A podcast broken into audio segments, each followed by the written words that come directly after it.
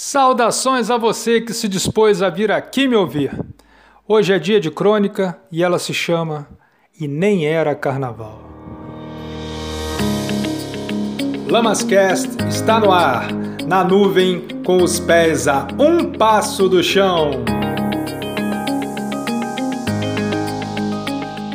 Quando ele chegou do asfalto, falando uma língua diferente, cheias de palavras em inglês, trouxe umas enormes caixas de som.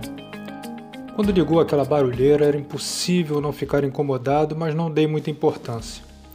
Juntou gente, mas eu era o rei do pedaço, ali era o meu lugar, ninguém me tiraria o cetro e a coroa. Pouco a pouco, porém, senti que o espaço que ocupava ia cada vez se estreitando mais.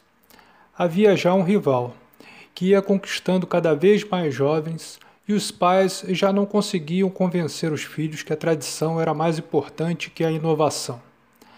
A inovação representada por aquele forasteiro de óculos escuros, boné, bermudas e camisas coloridas parecia até um turista a princípio.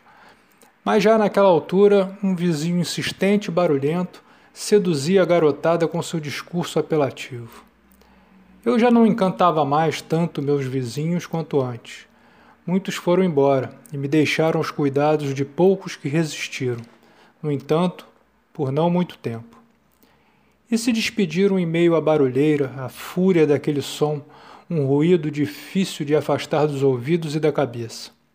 Vi da minha janela que a tênue linha que separava a sensualidade da vulgaridade havia se transformado num grosso e altíssimo muro que só me isolava cada vez mais.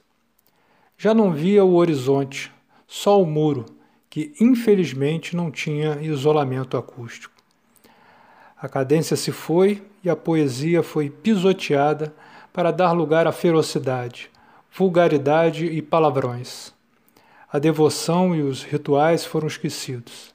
Profanaram os santuários sem qualquer resquício de respeito. E como o volume cada vez mais alto, gritos ensandecidos de uma cega adoração por cada vez mais gente, uma batida de fazer o chão e as paredes da minha casa racharem, fui expulso de casa. Quase rolei morro abaixo.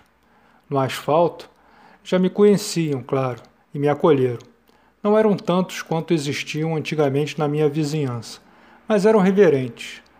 Sabendo de minha nova morada, alguns ex-vizinhos retornaram, vieram me visitar mas já não eram muitos.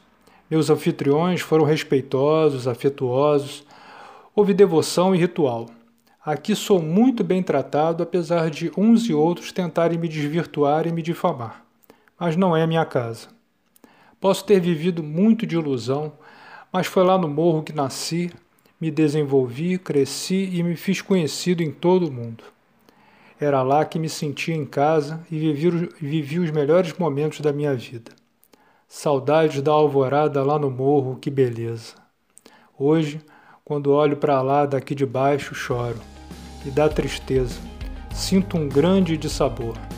Porém, como bem se sabe, embora nunca mais no morro, agonizo, mas não morro. Prazer. Meu nome é Samba. Se você chegou até aqui, muito obrigado e até a próxima. Um abraço.